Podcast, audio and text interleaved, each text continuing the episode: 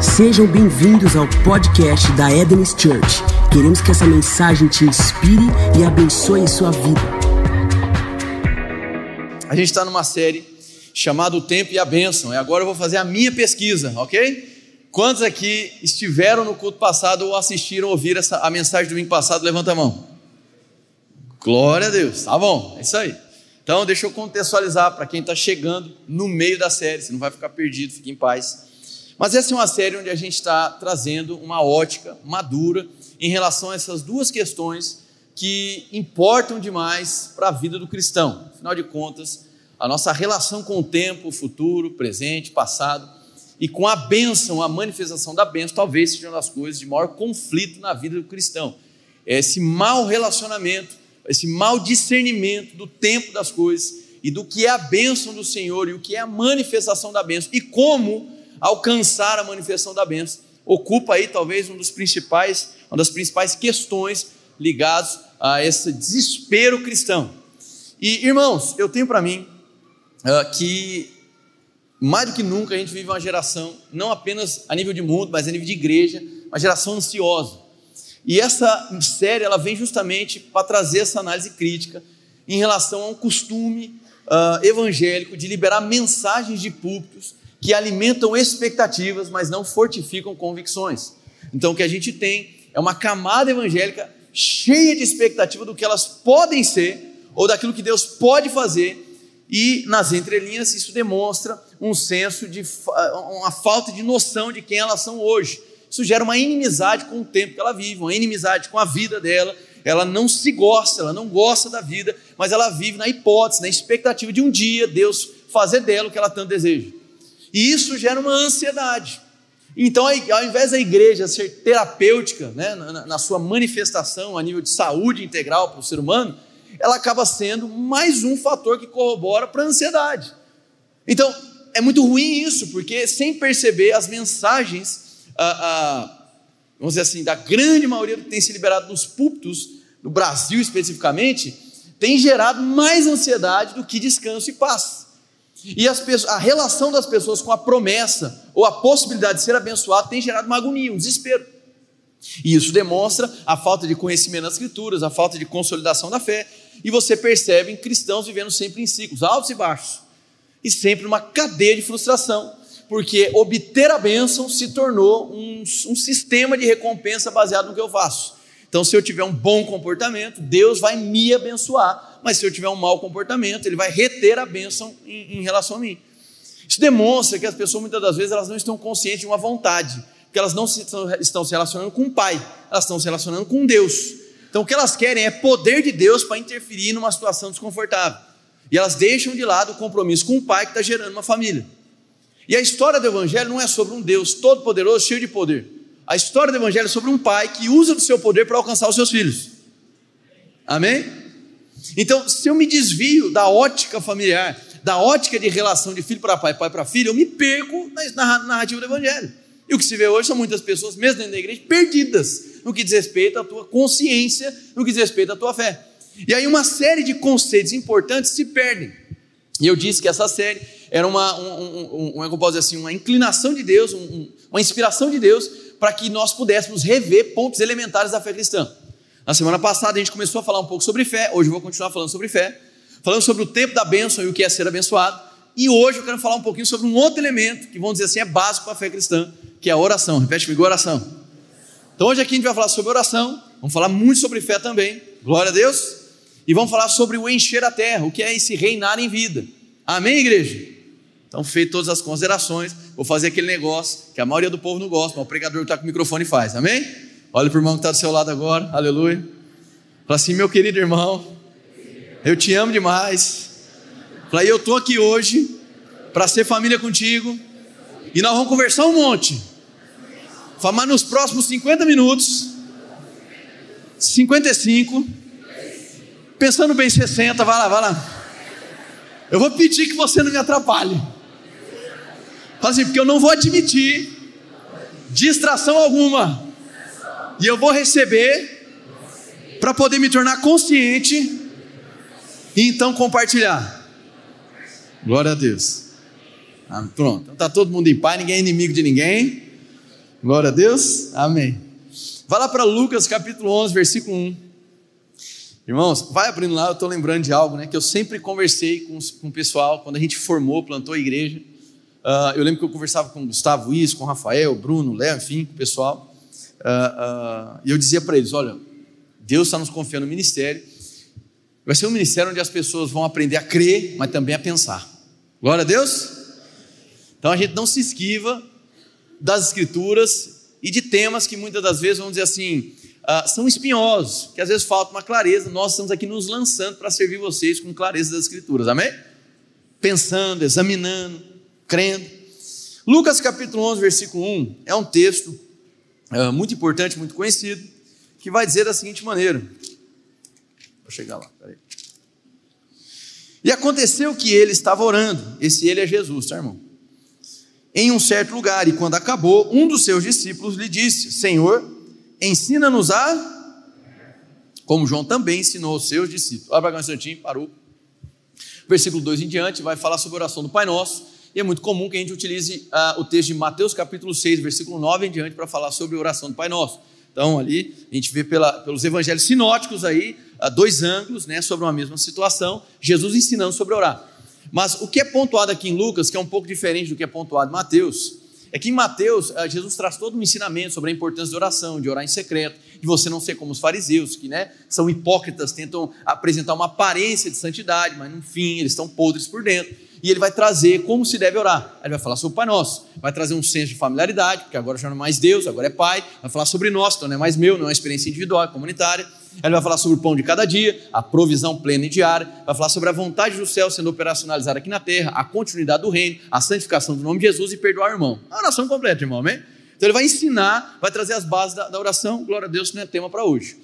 A questão é que aqui, quando chega em Lucas 11, é possível perceber uma ênfase no deslocamento de Jesus. Ele se retira para orar, e quando ele retorna, os discípulos vão inquiri-lo, vai perguntar algo para eles. E é curioso, irmãos, por quê? Porque aqui é o único momento na Bíblia, na história dos evangelhos, onde os discípulos pedem para que Jesus ensine alguma coisa. Então você não vai ver, Jesus ensina a gente a arrancar os demônios, Jesus ensina a gente a curar o povo, mas eles pedem para aprender a. Então quem concorda comigo que orar é importante demais? Pronto. Mas quem concorda comigo também que a consciência de oração muitas das vezes não é a mais fortalecida nas igrejas. Tem um autor que eu gosto muito, eu vou citar quatro autores hoje. O primeiro deles, reverendo Miles Monroe. Miles Monroe, já falecido, mas talvez foi um ícone aí dos últimos 40 anos aqui na Terra sobre a mensagem, a revelação do ensino do reino dos céus. E ele falava em uma das suas mensagens que as pessoas não têm o costume de orar ou uma vida de oração plena, forte, porque elas não veem resultado na oração. E aí ele vai ensinar, falando que como as pessoas não sabem o que significa o nome de Jesus, como elas não significam o que é a oração de fato, e elas pensam que a oração é apenas uma iniciativa de tentar arrancar as coisas de Deus, porque elas não obtêm o que elas desejar, o que elas desejariam, no tempo que elas gostariam de receber, elas se frustram e deixam de orar. E aí ele vai dizer o que muitos pregadores brasileiros, americanos, europeus, africanos vão dizer, que é possível você mensurar a vida espiritual de uma igreja olhando para a vida de oração dela. É o termômetro de espiritualidade, seria a vida de oração. Irmão, não dá para sacramentar, mas eu acredito que é um indicador fortíssimo isso. Amém, irmãos? Então isso se tornou um desafio para muitas igrejas, se não todas as igrejas, de ter uma consciência forte sobre a importância da oração. E eu concordo com ele. A falta de entendimento do que é oração tem feito com que as pessoas não vejam resultado. E eu já quero começar fundamentando algo aqui. Em nome de Jesus, irmão, a sua missão hoje é me amar até o fim. Pode ser? Então deixa eu te dizer uma coisa, debaixo de todo amor e reverência, Deus não é obrigado a te responder nada em oração. Deus não te deve nada, nem resposta. Absolutamente. Então, toda vez que você vai na oração, na expectativa de que Deus te entregue o que você deseja como resposta, você já foi para a oração dentro de uma perspectiva errada. Porque oração é um instrumento relacional, não é um instrumento onde você força Deus para te dar o que você tanto deseja. Amém, irmãos? Então, Deus não te responder não significa que Ele não te ama, não significa que Ele não te abençoa. O problema é achar que Deus respondendo, Ele abençoando, e Deus não respondendo, Ele não abençoando. Mas Deus, presta atenção nisso aqui, Ele não é obrigado a te responder absolutamente nada. Amém? É só uma mensagem pentecostal hoje, aleluia. Não é, irmão, ponto final. Se a gente não partir da premissa certa na oração, a gente se perde. Então a gente vai para a oração muitas das vezes na expectativa de que Deus nos responda e no tempo que a gente deseja. Aí a gente começa a usar aquelas frases terríveis, irmão, terrível, chega a dar coceira. Deus ainda não me abençoou. Ô irmão, e o negócio saiu? Não, Deus ainda não abençoou. E aí, está solteiro ainda, irmão? Então, Deus ainda não mandou a bênção, né? A gente vai utilizando essas expressões e vai colocando na conta de Deus a ausência de resposta. Porque no fim a gente pensa que a oração é o meio pelo qual a gente vai arrancar de Deus o que a gente tanto deseja e no tempo que a gente quer. E quando não acontece o que a gente quer no tempo que a gente quer, a gente se frustra e gera mais ansiedade. Porque agora, além da ansiedade de não obter as respostas que eu quero no mundo, agora eu fico ansioso dentro da igreja quando eu deveria encontrar paz. E a minha relação com Deus, que deveria ser a plenitude da vida, agora está se transformando em mais um desespero da minha vida. Aí a oração já não tem mais graça e prazer, porque agora a oração é eu lutando com Deus para ter resposta e tentando entender por que é que ele não responde. Porque eu paro da premissa onde Deus é obrigado a me responder o que eu quero, porque eu quero. E Deus não é te obrigado a responder nada, irmão. Absolutamente. que maravilhoso isso aqui, amém, irmãos? E os discípulos perceberam o quê? Peraí, Toda vez que ele sai para orar e quando ele volta, uma cambada de milagre começa a acontecer. Então, peraí, Jesus, ensina-nos a. Pergunta: Jesus orava para o Pai pedindo o quê? Mais poder, irmão? Ó oh, Deus, eu sei que a gente é um, mas só para deixar claro aqui, me manda mais poder, porque tem uns demônios difíceis aqui. Era isso, irmão? Não, não era. Obviamente que não era. Aí você vai perceber que constantemente Jesus falava o quê? Olha, eu faço o que eu vejo meu pai fazer, eu falo o que eu vi meu pai falar. Eu vim aqui para cuidar dos negócios do meu pai. Então ele vai começar a demonstrar que essa relação, que é a oração, gera nele uma consciência madura sobre o que o pai faz e como o pai faz. Então a oração eleva a consciência dele da relação, fazendo com que ele agora se sinta pleno e habilitado, falando de Cristo, mas projetando a sua vida, a fazer aquilo que você vê Deus fazendo. Então a oração, ela não é um instrumento onde eu massacro Deus com o, o, o tanto que eu imploro para que Deus me dê o que eu quero no tempo que eu desejo. Porque as pessoas estão achando que Deus abençoa conforme a quantidade de gente rezando ao mesmo tempo. Quanto mais gente orando, rezando, mais Deus vai abençoar. O povo pensa que é dessa maneira. Isso é um equívoco muito grande. Não é assim que funciona. Porque senão seria um sistema uh, que completamente uh, desequilibrado. Então a gente criou, a gente projetou uma ideia de Deus que é pelo meu esforço, é pelo tanto que eu imploro, é pelo tanto que eu peço que Ele vai dar. E não é bem assim. Deixa eu te dizer uma coisa, irmão. A gente criou uma ideia, é fantasiosa, utópica, de que tudo que é facilitação, oportunidade, é, é, é aparente favor, tudo vem de Deus. E não é, irmão. Vou te fazer uma pergunta bem rápida aqui. Quem é que levou Jesus para o deserto? Satanás e o Espírito Santo. Tá. Quem é que levou Jesus para um alto monte? Satanás. Quem é que levou Jesus para o templo? Satanás, amém? Então, pera, parece que ficou um pouco confuso, não é mesmo? Porque a gente tem uma ideia de que tudo que é facilitação é Deus. A gente acha que toda resposta é Deus, desde que ela nos conforte. Mas Deus não tem compromisso em acariciar o teu ego. Deus não tem compromisso em alimentar suas paixões. Ele tem compromisso com a palavra dele. Tudo aquilo que você ora fora de um conceito ou de, um, de, uma, de uma consciência de propósito, Deus não tem obrigação, Ele já não tem obrigação de te responder, e muito menos de te dar o que você deseja e desvincular de um propósito. Por quê? Porque Deus não quer alimentar aquilo que futuramente vai te embriagar. Então a gente pede, a gente não sabe pedir, é o alerta bíblico. Vocês não sabem pedir da, da forma como convém significa isso? Eu não sei para quem eu estou pedindo, quem é a pessoa no qual eu estou pedindo. Eu só idealizo que para quem eu peço tem poder suficiente para resolver a causa que eu apresento. Então, no fim, eu estou querendo arrancar de Deus a solução, mas eu não estou interessado numa relação. E o Evangelho não é eu apertando um Deus poderoso para me dar poder porque eu preciso. O Evangelho é a história de uma família, de um pai apaixonado que envia o seu filho em favor dos outros. Amém, irmãos? Então tem muita gente frustrada em oração, porque a entrada dela em oração já é desastrosa. Porque ela já coloca Deus no encruzilhado. Então, se Deus responde, eu me animo. Se Ele não responde, eu me frustro. Então, a minha oração é dependente da resposta que Deus dá no tempo que eu desejo. Irmão, isso é querer enquadrar Deus na sua agenda e não se submeter à vontade dEle. Então, muitas das coisas que a gente pede é desvinculado da vontade de Deus, é onde é revelado o seu propósito para nós. Amém? Então, ao invés de você tentar arrancar de Deus o que você tanto deseja, você tem que se submeter à vontade dele para conhecer de fato a vontade dele. E a oração se transforma nessa relação onde você aprende por revelação o que o Pai tem para a sua vida. E aí o que você pede, porque petição faz parte, amém, irmãos? Orar não é pedir, Uma petição é uma forma de oração. Mas tem a petição que é bíblica e tem a petição que é fantasiosa. E muitas pessoas hoje pedem de uma forma equivocada porque não conhecem a vontade do Pai. Então o que elas pedem está desvinculado. E o que elas pedem é para alimentar as paixões e não para fortificar a fé.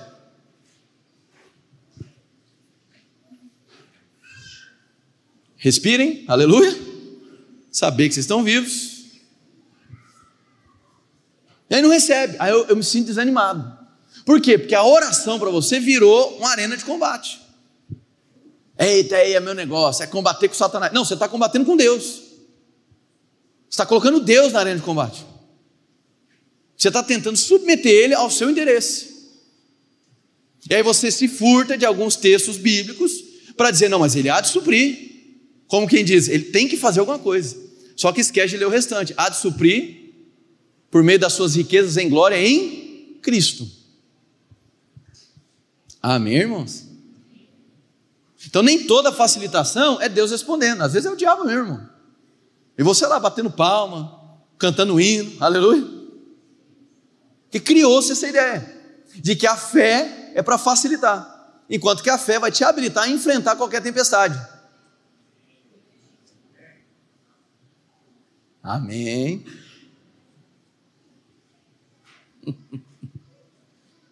Ensina-nos a orar.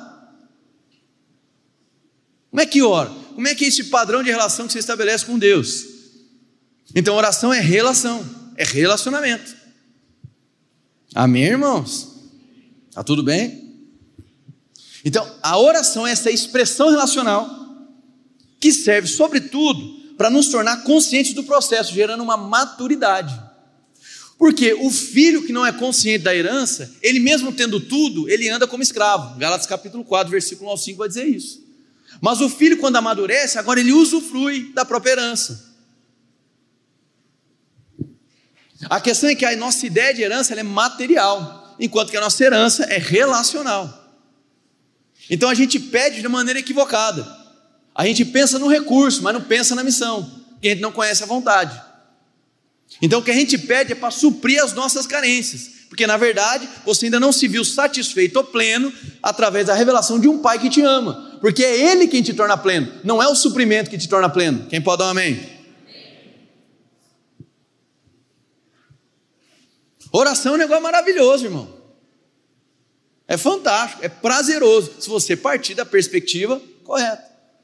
Só que aí o povo acha que é quanto mais implorar, tem que implorar. E Deus tem que responder rápido, porque ele respondendo rápido eu fico mais animado e oro mais. Não, porque ele não é obrigado te responder. Mas ele responde? Responde. Por quê? Porque ele te ama. Amém. E é curioso, porque Jesus no deserto, Lucas capítulo 4, Mateus capítulo 4, são duas a, a, óticas a respeito da tentação de Jesus no deserto. Por três vezes ele é tentado, e nas três vezes ele diz o que? Está escrito, demonstrando para nós que você precisa entender que você precisa estar mais ciente do que o Pai fala do que o que você tem para dizer. Então, oração não é você ficar jogando suas palavras para ver se Deus te entende. Oração é você submeter a vontade do Pai para você entender o que Ele está falando. Só que a gente está tão ansioso que a gente quer empurrar sobre Deus os nossos anseios, as nossas palavras, para ver se Deus dá o que a gente deseja. E essa resposta de Deus a gente chama de bênção. Isso demonstra uma consciência fragilizada, porque não entendeu que você já é abençoado. Ter uma relação mediante oração com Deus é um sinal de que você foi abençoado. Amém, irmãos? Vamos caminhar um pouquinho, a gente vai conectando os textos. Está tudo bem até aí? Glória a Deus. Hebreus capítulo 11, versículo 1 vai dizer da seguinte maneira: se você quiser tomar nota. Ora, a fé é a certeza, repete comigo, certeza daquilo que esperamos e a prova de coisas que não vemos. Então a fé é uma, diga de novo, a fé é uma, fé não é expectativa.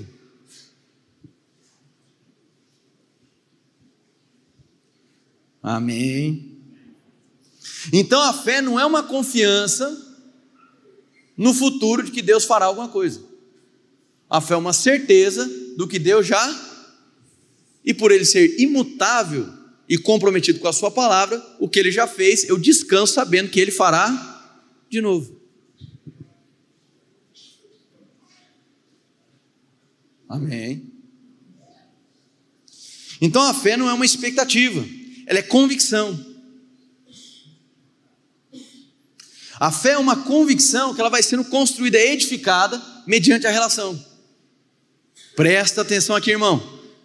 Presta atenção. Efésios capítulo 2, do 8 a 10 vai dizer da seguinte maneira: Pois vocês são salvos pela graça,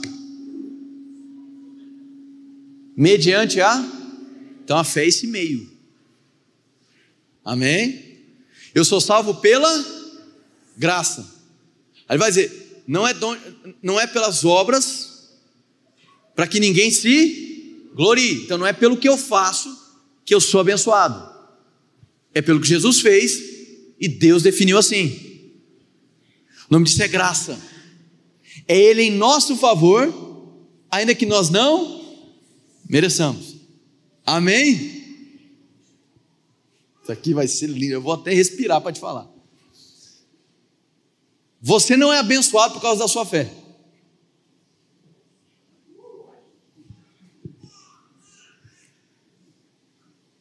A bênção não é um produto da fé, não é um resultado da fé. Então você. Não é porque você anda em fé que Deus está a seu favor, irmão.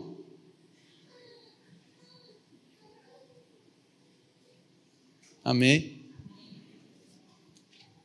A gente idealizou, né? Uma competição de fé. Quem tem mais fé, Deus se move mais rápido. Anda em fé para abrir os céus. Não. Quando a humanidade estava multiplicada em seus pecados, podemos chamar de plenitude dos tempos, 400 anos de silêncio de Deus em relação ao povo de Israel. Um menino nos nasceu, o filho nos foi dado. A vinda de Cristo não foi o resultado de uma fé conjunta mas foi a expressão de um Pai gracioso. De tal maneira que a salvação ela é pela graça, é um presente de Deus, não é por obras para que ninguém se glorie, mas ela é mediante a fé. Então tem um meio que me conecta com a graça, é a fé. Então a fé, ela vai fazer essa junção de realidades invisíveis espirituais com realidades visíveis e naturais. Deu para entender ou não? Mas não sou abençoado por causa da minha fé. Eu sou abençoado porque Deus é gracioso. Então não é minha fé que coloca Deus em meu favor, é o próprio Deus sendo a revelação do amor e da graça que decidiu estar em meu favor. E a fé, então, não é o que eu opero para atrair Deus ao meu favor. A fé agora é o que, através de uma jornada, eu me torno consciente de quem Ele é e do que Ele já fez. De tal maneira que a fé não é uma ferramenta para eu conquistar coisas que eu desejo. Amém? mas a fé é o que me habilita a fazer como Deus faz. Exemplos práticos para te ajudar. Fé não é você orar para Deus transformar o seu marido. Lasco. Amém? Mas a fé é um instrumento pelo qual você pode amar seu marido como Deus já ama ele. Até que ele seja transformado da maneira como você gostaria. Então a fé não é para colocar Deus em meu favor. Ele já está em meu favor por causa da graça. Diga amém. A fé agora é o que vai me colocar em movimento para expressar semelhança a Deus. Eu cresço em fé na minha relação, diga oração. Sou edificado, fortificado, eu vou me tornando convicto. E aí eu faço o que eu vejo o Pai fazer. Eu falo o que eu escuto o Pai falar. E assim como Cristo, eu vou tomar, eu vou tomar conta dos negócios do meu o que, que é o negócio do pai? É gente, irmão. É a pessoa que está do seu lado, é o negócio do pai. Então ele me habilita em fé, e a fé, presta atenção aqui, a graça que me salva opera uma fé em mim. Deu para entender agora? Que colocar as coisas nos lugares. A fé na qual eu recebo Cristo, vamos dizer assim, ela é dada pela graça. Então não posso inverter. Vai, pastor, vamos um pouquinho mais, vamos. Quem se lembra de Jesus andando sobre as águas? Então tá, para quem não está familiarizado, existe um texto nos evangelhos, onde está lá os discípulos, cheios de coragem, aleluia, no meio do mar. E aí aparece um ser andando sobre as águas. Aí ele, cheio de fé, convicção, faz uma declaração gloriosa: Meu Deus é um fantasma. Amém? Aí Jesus, calma, sou eu. E aí Pedro vai dizer: Olha, se és tu mesmo, me manda ir por sobre as. E ele vai ou não? Vai. Mete-lhe o pé na água. Ah, ele afundou, mas andou, irmão. Você não, amém? Não vem querer tirar onda de Pedro, não. Ele pisa, ele afunda. Aí quando ele afunda, é curioso, porque aí a gente tem um monte de mensagem para pregar. Não, não é? Pedro afundou por conta da sua incredulidade. Não olhe para os ventos, não olhe para as tempestades. Mantenha os seus olhos fixos em Jesus. A incredulidade vai anular a sua fé, que de fato anula a sua fé, amém? Quando você é levado pelas distrações, você perde o melhor de Deus para a sua vida. Quando você tira os olhos de Cristo e olha para as distrações, você se perde no propósito, você afunda. Dei três mensagens para você pregar no soma, amém? Mas não é o fim da história. Que qual que é o fim da história? E Jesus imediatamente estende a mão e traz Pedro de volta. Por quê? A incredulidade ela anula a fé, mas não anula a graça.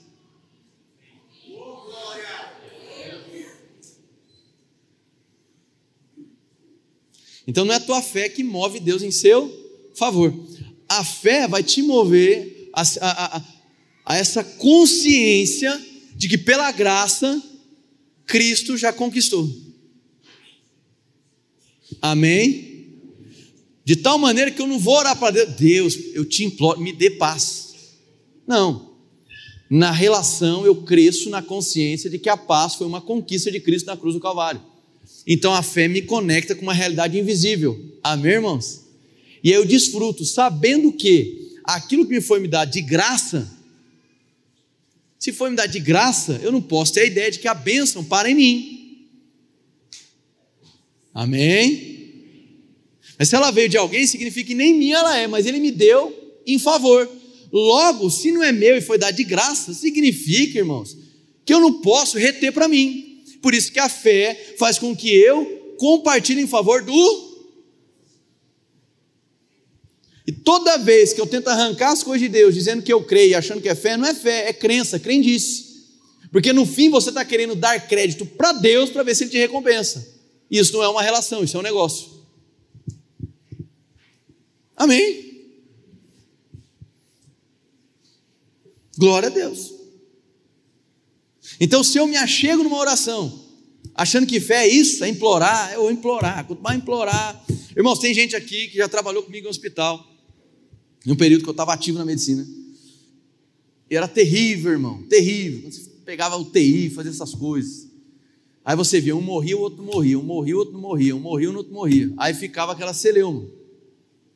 Por que é que Deus abençoou esse, mas Deus não abençoou aquele? Por que, é que Deus abençoou esse, mas não abençoou aquele? Sim ou não, irmão? Sim ou não? Aí vem as explicações.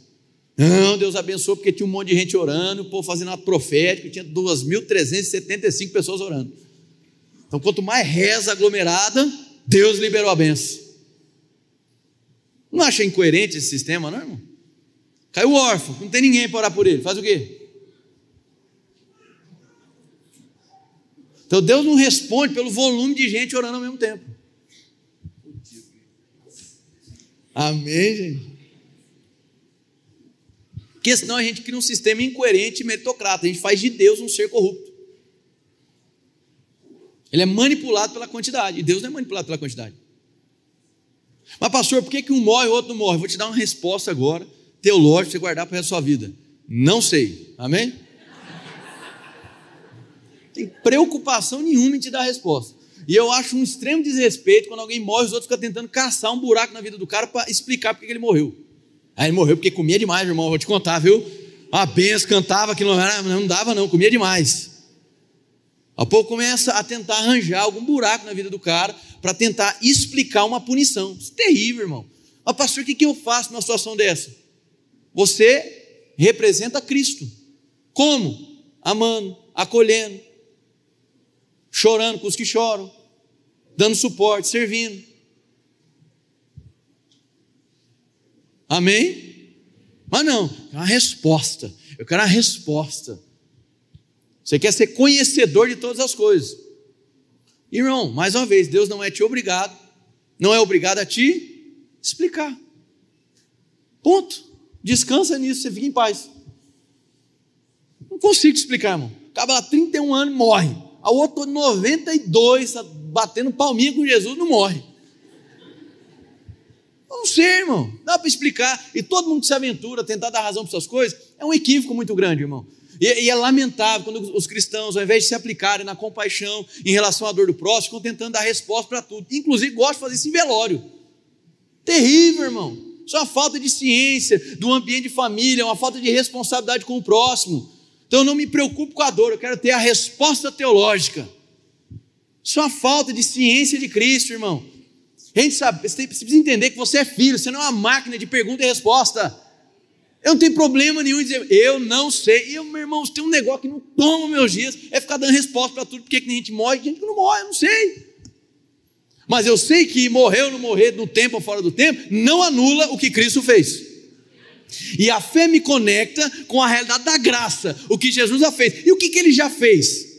Ele conquistou vida e vida e abundância. Ele conquistou paz, prosperidade, alegria, justiça. Amém, irmãos?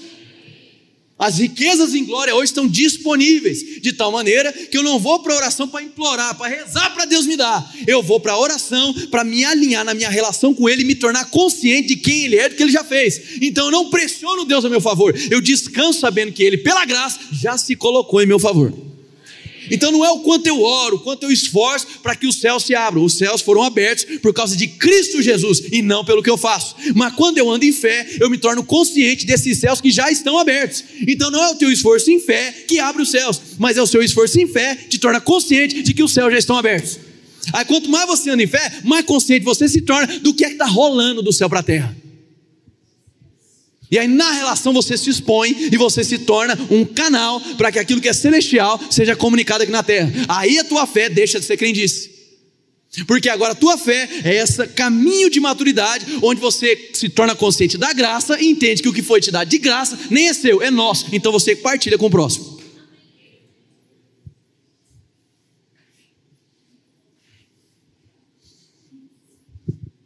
Então a fé não é para que Deus faça é para que eu faça, assim como eu vi Deus fazendo. Deus muda meu marido. Eu ando em fé, eu vou amar ele como Deus já ama, até que ele se torne aquilo que eu tanto espero. Ah, é muito difícil. Bem-vindo à vida, irmão. Porque no fim o que a gente quer não é a relação com o pai que tem uma vontade. O que a gente quer é uma experiência de poder para intervir numa situação que nos desconforta. Isso evidencia um descompromisso na relação, uma falta de interesse. E é por isso que o que você pede não faz nem sentido. Tem coisa que você pede hoje, irmão, que não tem nexo nenhum com o teu propósito. Então, ao invés de você pedir um monte de coisa para te suprir, conselho, se lança na relação com o Pai, na oração, não como quem quer uma resposta material, mas como quem quer conhecer a vontade do Pai. Deu para entender? E em conhecendo a vontade do Pai, você vai perceber que o que você pede deve estar dentro de um contexto da vontade revelada. Amém. Jesus vai dizer da seguinte maneira: olha, tudo o que pedirdes, eu vou conceder para vocês. Está assim o texto? Está ou não está, irmão? Tudo que pedirdes, em meu nome. É um detalhezinho que o povo esquece. Em meu nome. É o nome de quem? Cristo. Cristo é o que? Uma força ou uma pessoa? Uma pessoa. Então, se eu não tenho consciência sobre essa pessoa, eu posso pedir sem nexo de propósito com essa pessoa no qual eu de fato fui chamado para pedir o que eu quiser. Então, povo, eu posso pedir o que eu quiser, Deus tem que me dar. Não, em hipótese alguma.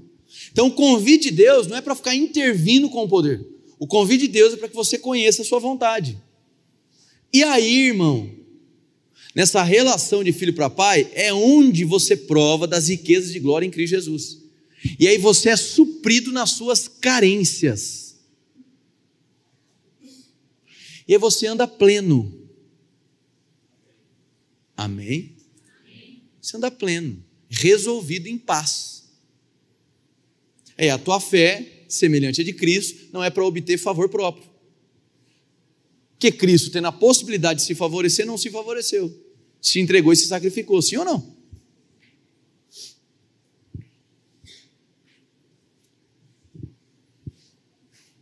Então diga, fé é uma convicção. Então, oração, conectando de novo, não é para que Deus me responda como eu gostaria. Mas é uma resposta prática do meu compromisso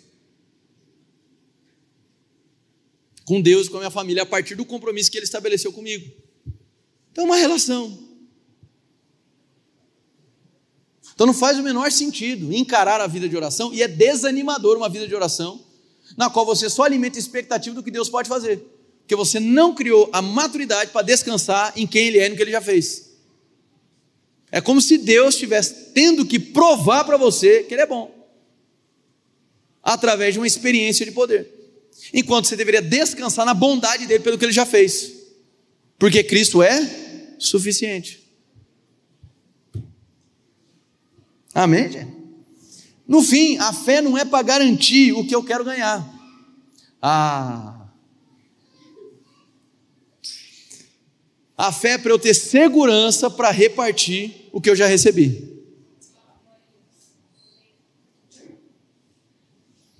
Deus abençoa quem não merece, irmão. Você, amém? Eu também. Ele abençoa quem não merece. Então não foi a tua vida de fé que atraiu a bênção de Deus. O povo gosta de falar isso aí, né? A minha fé atraiu o favor. Não, ele decidiu te favorecer porque ele é o amor, ele é a manifestação, a revelação da graça. Não é pelo que você faz, mas a fé vai te conduzir a poder, a poder expressar a semelhança a ele. E aí você começa a operar na terra em fé, em favor do próximo, como ele fez por você, ainda que você não merecesse e ainda que o próximo não mereça.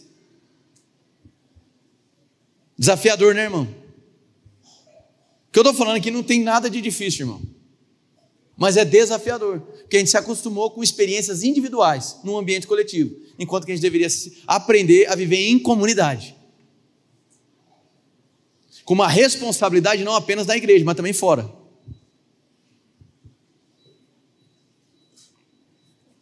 Então você não precisa de fé para conquistar coisa. A fé é para repartir o que eu já recebi, na certeza de que se foi dado de graça, não é meu, mas é é nosso, irmão. E eu não tenho direito de reter para mim. Isso aqui é o evangelho. Isso é o que te tira da ansiedade. Essa ansiedade evangélica, desesperada, de expectativa, expectativa, expectativa. Que Deus pode fazer, da hipótese, não sei o quê. Você descansa, fica em paz que você caminha na, na certeza de que você é pleno nele. E à medida que você caminha em fé, você absorve, abraça a revelação de quem é você diante dele. Vou explicar. 2 Coríntios capítulo 5, salvo engano, versículo 10, Paulo vai dizer da seguinte maneira: Ó, parafraseando, tá? A gente vai falar, comunicar aos irmãos, vamos persuadi-los, no bom sentido da palavra persuasão, para que aquele que nós somos já revelado diante de Deus seja revelado para eles também. Então, quando eu ando em fé, eu vou me tornando totalmente consciente e submisso à revelação que o Pai tem a meu respeito. O problema é que você está buscando construir uma identidade para você, enquanto já existe o você revelado diante de Deus. Então, se você faz a oração dispositivo para arrancar as coisas de Deus, você não consegue atingir a revelação de quem você é nele, você não descansa. Aí no fim você está tentando ser alguém que está desconectado de quem você já é, revelado diante de Deus. Deu para entender ou não? Aí eu ando em fé e vou aprendendo de Deus a revelação de quem eu já sou, de quem Ele me tornou em Cristo.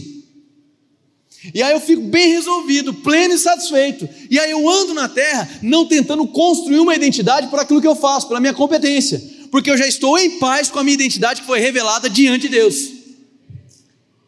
De tal maneira que agora eu não aceito mais nenhum rótulo que é colocado sobre mim. Por quê? Porque eu já sei quem eu sou. Aí eu fico em paz. Então a minha falha não me define, o trauma não me define, uma ofensa não me define, a perseguição não me define, nenhum xingamento me define. Por quê? Porque eu já estou em paz, descansado na revelação que o Pai tem a meu respeito.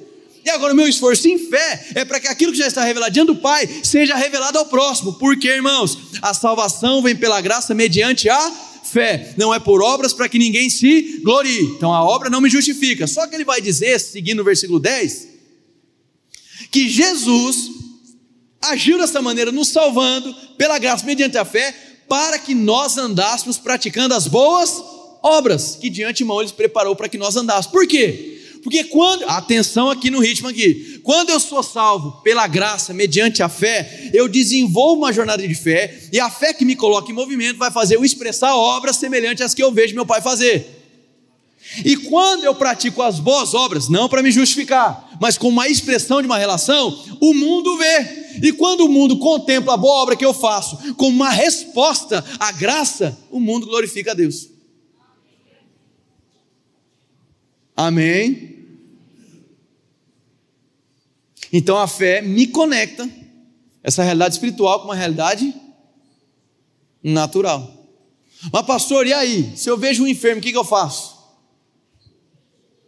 que, que a Bíblia diz? A Bíblia diz para você orar pelo enfermo? Não. Lasco.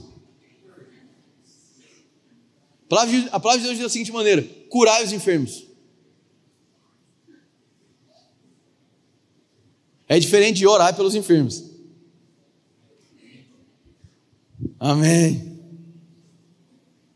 Ah, pastor, quando eu, eu imponho a mão, eu estou orando. Tá bom, irmão. Glória a Deus.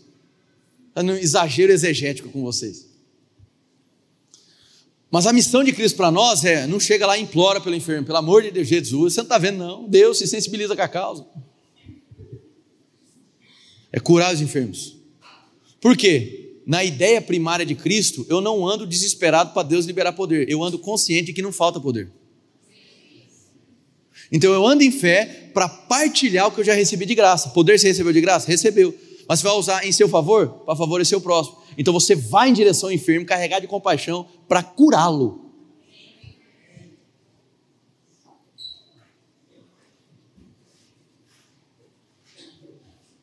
Amém. Orei e não aconteceu nada. Eu já disse, já orei e o cabo morreu, irmão. Mais de uma vez. Final vou estar orando, amém? Quem quiser.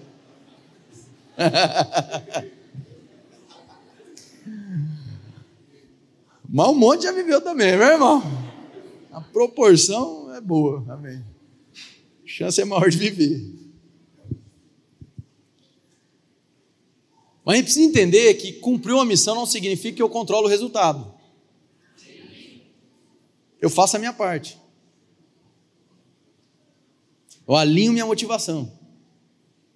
Então tem muita gente que pegou a primeira parte e a segunda parte da mensagem, está achando, puxa, então é, a fé não me dá acesso à bênção, te dá acesso. A fé não é o que coloca Deus em seu favor, mas a fé te faz acessar o que ele já fez. A questão que eu estou mexendo é a motivação pela qual você anda em fé. Porque no fim, muitos andam supostamente em fé para obter favor para si mesmo. E a fé não é para isso. Porque se é para eu ser semelhante a Cristo, a minha fé opera para fazer as obras que meu Pai faz, que não o favorece, favorece o próximo. E as minhas boas obras não me justificam, mas glorificam o Pai, à medida que o povo contempla e reconhece que é Deus operando na terra. Então, você quer pedir correto? Pede o que já é a sua herança. Pede o que já foi te dado. Sabe o que é a tua herança? A terra. Gente, o povo. Ora, Senhor, me concede, Deus, o que já é minha herança a cidade de Campo Grande, o meu bairro, meus amigos, quero eles, minha herança relacional. Aí você fala, mas pastor, eu preciso de uma moto. Entendo o sentimento, mas hoje eu preciso de uma moto. É aí que vem a questão. Deus não é obrigado a patrocinar suas paixões, mas Deus é gracioso demais para patrocinar o cumprimento de um propósito. Então, quando você pede por um povo, Deus te dá a moto para você chegar neles.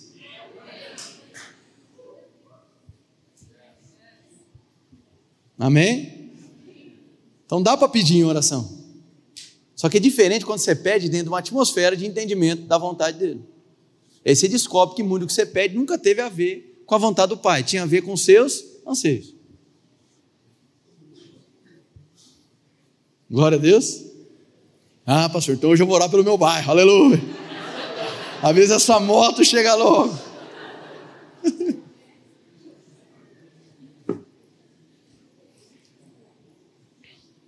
Eu falei que eu ia citar quatro pessoas que me influenciaram, não diretamente, né, irmão? Eu não conheço, mas a construir essa série influenciaram a nível de, de construção de ideia, etc. Eu citei o primeiro, o reverendo Miles Monroe, amém? Segundo, tem um livro, irmãos, que, que me abençoaram com ele no domingo passado, do Bill Johnson, um novo livro do Bill Johnson. Cadê a Bruna aqui, gente? Eu já esqueci o nome do livro de novo. Olha lá. Nascidos para o propósito, amém? Ela me deu no domingo, na segunda, eu fui ler o livro. Espetacular. Primeiro capítulo, adivinha o que ele fala? O propósito da benção. Olha. Falei pessoal de manhã, acho que o Bill Johnson assistiu a pregação domingo, escreveu. Cadê? Amor Deus, é só para alimentar a vaidade, amém? E feliz pra caramba, irmão. As primeiras páginas do livro, o primeiro versículo que ele utiliza é o mesmo que eu usei na mensagem. Está acontecendo alguma coisa, é mistério, irmão, amém? Então, outros dois, eu respeito e tenho aprendido muito. Um chama Pedro Dulce, teólogo goiano, e o outro, o reverendo, teve aqui com a gente, Paulo Borges Júnior. Então, construção, mas bem consolidada que eu estou ensinando para vocês, para ressignificar questões elementares da fé. Amém? Do Miles Monroe, quero indicar alguns livros, três em especial: Redescobrindo o Reino, Compreendendo o Reino e Aplicando o Reino. Difícil pra caramba achar o primeiro, viu? Redescobrindo o Reino, mas tem. Glória a Deus, irmão. E sem muamba gospel, viu? Sabe o que é muamba gospel não? O cabo, você fala o nome do livro, o cara já manda o PDF. Tem aqui, irmão, para compartilhar. Não vem não. Amém? Não. Isso não é de Deus, não. Amém? Salmos capítulo 2. Estou operando em fé em favor dos meus irmãos. Fazendo os trem legal. Salmos capítulo 2, versículo 1.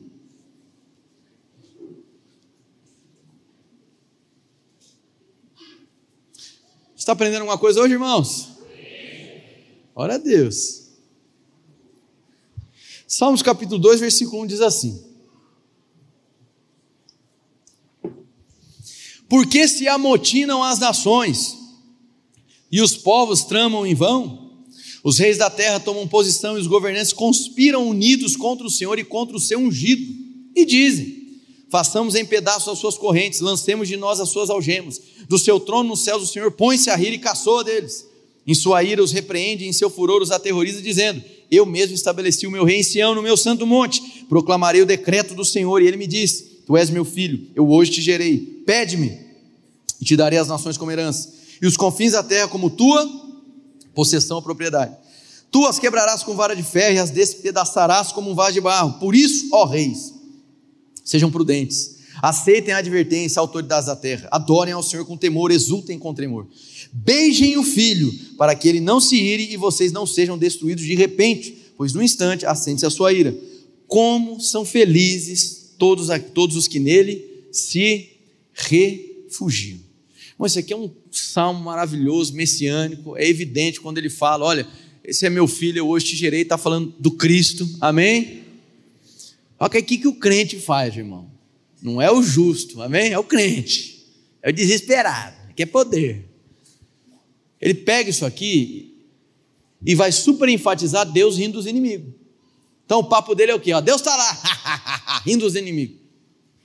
Aí o cabo sai da igreja imaturo, não sabe nada, apanha de todo lado, acha que toda janela de oportunidade é Deus quem está entregando, acha que benção é só facilitação, não está consciente da benção, fica desesperado para Deus abençoar sem saber que Deus já abençoou, não opera em fé pra, dentro de uma relação para operar em favor do próximo, mas opera em fé apenas para conquista própria e perde o que é de essencial no texto. O que há de essencial no texto é que havia um motim nas ações, mas que o filho revelado, quando aqueles que estavam dentro desse motim têm a possibilidade de beijar o filho, eles encontram refúgio. Esse é o ponto central. Mas agora nós, a igreja, somos a revelação do Cristo aqui na terra. Então, ao invés de eu me apegar ao fato que Deus está rindo dos inimigos, eu devo me apegar à responsabilidade que eu tenho de revelar o Filho. Quem revelando o Filho, as pessoas que estão no motim na terra podem se aproximar e beijar o Filho para encontrar o quê? Refúgio. Mas o problema é que as pessoas pegaram alguns textos devidamente bíblicos e tiraram o seu contexto. Textos como: Eu sou a cabeça e não sou a cauda, irmão. Você parou para pensar que essa equação não faz parte? Se, todo, se essa ideia de ser cabeça e ser cauda é ser dono, todas as empresas teriam um dono só e não teria funcionário. Acabou. Todo mundo é dono da mesma coisa e acabou. Ia ter 150 mil presidentes do Brasil. Já pensou isso? Eu sou cabeça, não sou cauda. Não aceita por baixo, tem que estar por cima. A conta não fecha, irmão. É uma equação idiota. Porque pensa que ser cabeça ou ser cauda é não se submeter. É ser alguém que manda. E isso não tem nada a ver, não tem lógica, nexo com a realidade do reino. Porque Cristo, que é o rei, ele veio para servir e não ser. Então é um reino de ponta cabeça. Então, se eu acho que dominar sobre o próximo é reinado, eu entendi tudo errado. E infelizmente é a mensagem que hoje está se apoderando das redes sociais. Que acha que governo, reino e domínio é sobre o próximo, é ser o dono da empresa. Há muitas vezes tem uma pessoa que está vivendo o reino e que é o funcionário, que ganha menos a empresa, e está vivendo mais o reino que aquele que manda. Porque expressar reino e domínio não tem nada a ver com o seu dono, tem a ver com expressar Cristo onde quer que você esteja. De tal maneira, irmãos, que a terra que Ele te entregou como possessão não é para te dar um título de propriedade para você dizer é meu. Mas é uma terra que Ele te entrega para que você possua, não no sentido de propriedade, mas no sentido de responsabilidade. Então Deus não te abriu um gap aí para você trabalhar um trabalho, seja sendo dono ou não. Não tem nada a ver ser dono ou não, com ser cabeça ou não. Ele abriu esse espaço para que você, pisando na terra, a possua, não para dizer que você é dono, mas se apropriar da herança que vai te fazer responsável. E às vezes o cristão, ele quer ser dono, ele não quer se responsabilizar como quem serve. Amém. E essa angústia vai alimentando a vida cristã, infelizmente. Essa ansiedade por não se ver na crista da onda, no topo da sociedade. Pensa que você está numa situação terrível, onde não é possível exercer governo e domínio. Vamos pensar aqui nesse nível tridimensional do seu mandato em Deus. Primeiro mandato espiritual de Deus para você. Você é dependente de Deus, diga dependência. Então você depende de Deus. Aí tem uma outra relação, do qual a criação é dependente de você, que é aí que você exerce domínio, governo sobre a criação. Amém? Criação depende da manifestação dos filhos. Mas aí tem uma outra relação de interdependência, de correspondência, que é entre os seres humanos. Então, viver o reino não é dominar sobre o próximo, mas é dominar sobre a criação, sobre os recursos, sobre o suprimento. E quando eu caminho consciente da vontade do Pai, tudo aquilo que eu domino como recurso, eu canalizo para o cumprimento de uma vontade. E a minha oração já não é mais uma tentativa de arrancar poder para resolver uma questão, mas a minha oração é uma equalização, é uma harmonização na minha relação com o Pai, para que agora todo recurso que já foi conquistado em Cristo na cruz seja canalizado para um cumprimento de um propósito. A palavra de Deus diz em Gênesis capítulo 1, versículo 28, olha, e Deus os abençoou, ele disse, sejam fecundos, multiplicai-vos, enchei a terra, repete comigo, enchei a terra. Então, esse, essa, esse encher a terra, essa ocupação da terra, não é para você ter o título de propriedade, para dizer, eu sou o dono, e acabou. Que eu sou cabeça e não sou caldo. Eu estou por cima e não estou por baixo. Não é assim. Mas é um encher a terra, uma ocupação que gera responsabilidade. Então você olha para o seu emprego, você pisa lá, Onde você pisa, você se apropria, não para falar é meu, mas para dizer é nosso, e eu me lanço nesse compromisso, nessa responsabilidade de servir quem Deus me confiou. Aí você pede para Deus: pede-me, te darei as nações por herança. Aí você não pede mais para ser suprido em uma ânsia material. Você pede, tendo o cumprimento de propósito. Mas, pastor, Deus não é galardoador? Demais. Hebreus capítulo 11, versículo 6 diz que ele é galardoador dos que o buscam. E a busca tem a ver com uma expressão relacional e não com uma negociata com Deus. Amém, irmãos? Então Deus não está esperando você fazer algo para ele poder ser galardoador. Ele é bom. Ele presenteia mesmo, irmão. Amém? Ele vai muito além do que pedimos ou pensamos ou imaginamos. Ele vai além, irmão. Ele vai muito além. E isso é uma expressão da graça dele, é porque ele é gracioso. Ah, pastora, então a minha obediência não importa? No que diz respeito a quem Deus é, não interfere em nada. Você obedecer ou não, ou não obedecer, não interfere em quem Deus é e nem como ele se move. Porque ele é imutável, ele é bom e ponto final. Ele é o próprio amor, ele é gracioso. Você pode dar amém por isso? Então não é a tua obediência não condiciona a Deus.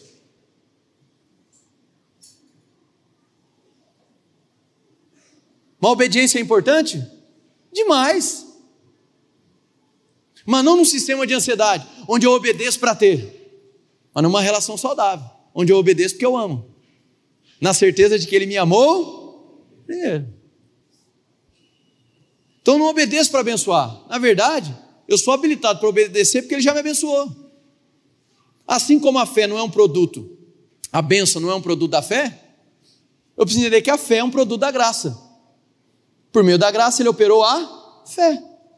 E a minha obediência agora não é mais um negócio. Eu espremo Deus em meu favor através do que eu faço. Não. A minha obediência é uma expressão relacional. Ele me amou primeiro e agora já não faz mais sentido na vida. Eu segui outro caminho que não seja obedecê-lo. E me dói, irmão, quando eu vejo pessoas falando sobre santidade como se fosse a pior batalha da vida. Parece que santidade é, é, é, o caminho mais terrível, mas no fim você vai estar com Jesus, irmão. Não é para ser assim. Ouço um sofismo em relação à santidade. O caminho de santidade não é, não é isso que apresentam. Esse desespero, essa sangria, esse sistema, onde Deus vai consultando seus acertos, seus. Não é isso, irmão. Amém. Então, em nome de Jesus, que você se permita hoje ser retirado desse ciclo de ansiedade. Porque Deus não tem interesse nenhum em alimentar suas expectativas. E ele não tem obrigação nenhuma de te responder, ainda mais te dar e te responder aquilo que apenas alimenta suas paixões e não fortifica a sua fé. Mas Deus, por ser gracioso, Ele está em seu favor. Então, a fé é esse caminho que você vai se tornar maduro, consciente de quem Ele é e do que Ele já fez. E quanto mais você o conhece na relação, mais convicto você se torna da justiça, da paz, da alegria. Essa era a parte para você ficar feliz, tá? Você não precisa brigar com Deus. Deus, pelo amor de Deus, me dê paz. Ele está te chamando. Vamos para a relação. Eu revelo minha vontade. Você vai descobrir quem você já é em mim. E você vai perceber que não lhe falta paz. Eu te entreguei de graça. Não é nem pela fé que você pratica. Mas agora a fé que eu também te dei de graça vai fazer você operacionalizar em favor do próximo que eu já te dei. Aí isso é vida abundante. Aí a moto vem, vem o carro, vem tudo, irmão.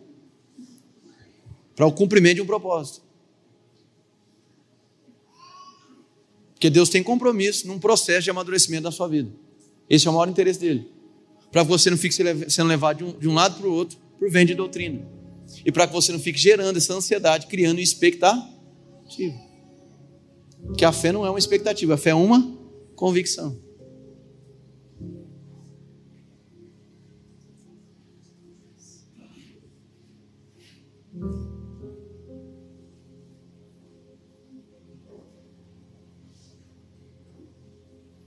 Então busque a Deus de forma a ocupar a terra. Que tal você passar por um processo de ressignificar o seu trabalho? Ah, mas você não conhece meu chefe. Que é a encarnação do Satanás. Amém. Talvez você esteja lá para você se responsabilizar por um processo de transformação na vida dele. Então eu vou orar para Deus transformar ele. Que tal você andar em fé para amar ele como Deus já ama ele? A fé é para isso. Então ocupe a terra. Mas como quem é responsável. E domine sobre a criação, não sobre o próximo. Criação, quando eu falo, vocês entenderam, né? Recursos, natureza, etc. As pessoas estão tentando o quê? Dominar sobre o próximo. E achar que domínio sobre o próximo é reinar na terra. Não é. Tem nada a ver. Glória a Deus, irmãos.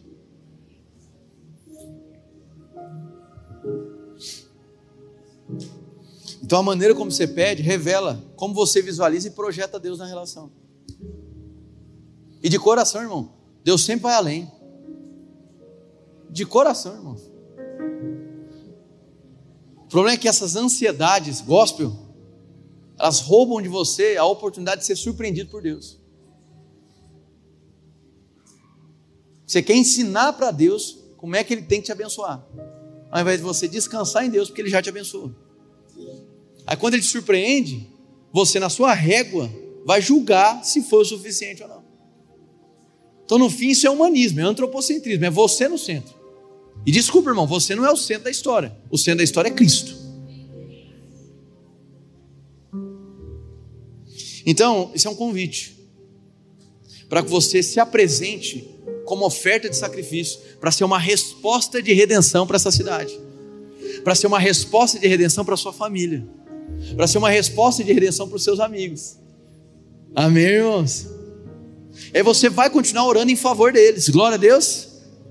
Mas também vai fazer da oração esse alinhamento da relação, para que você seja Cristo na vida dele. E você opere em fé a favor dele.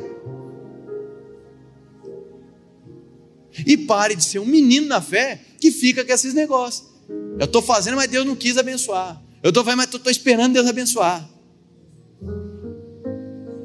Porque um menino em nada difere do escravo, mesmo tendo tudo, parece que não tem nada. Que ele não tem maturidade. Amém, irmãos? Então Deus tem um profundo compromisso com a palavra dele. Ele não tem compromisso com as suas paixões, e nem com o seu ego, e nem com a sua vaidade, e nem com o seu orgulho mas tem compromisso com a palavra dele. E ele é imutável, como dizem números. Ele não é homem para mentir, nem filho do homem para se arrepender. De tal maneira que eu posso descansar na palavra de Deus. Eu posso viver em paz com aquilo que ele falou. Ter a certeza que ele não muda. Então eu lanço minhas ansiedades nele parando de fabricar expectativa, mas construindo convicção. E aí eu ando em paz e partilho o que eu já recebi de graça com quem está à minha volta. Chega, acabei, aleluia. Tá bom, amém? Vamos ficar de pé. Irmão, vocês conseguiram bater o recorde, irmão. Ficar mais quieto do que domingo passado. E ó, que a luta era brava, viu? Irmãos, em nome de Jesus, se você puder, segurar um pouquinho. A gente cantou uma música aqui no começo, não foi? A do, a do Vida aos Sepulcros. Eu quero poder orar para a gente encerrar, mas por um instante eu queria cantar essa canção com vocês, amém? Nossa, eu estou deitando no horário hoje, amém, irmãos? Por nada não, é?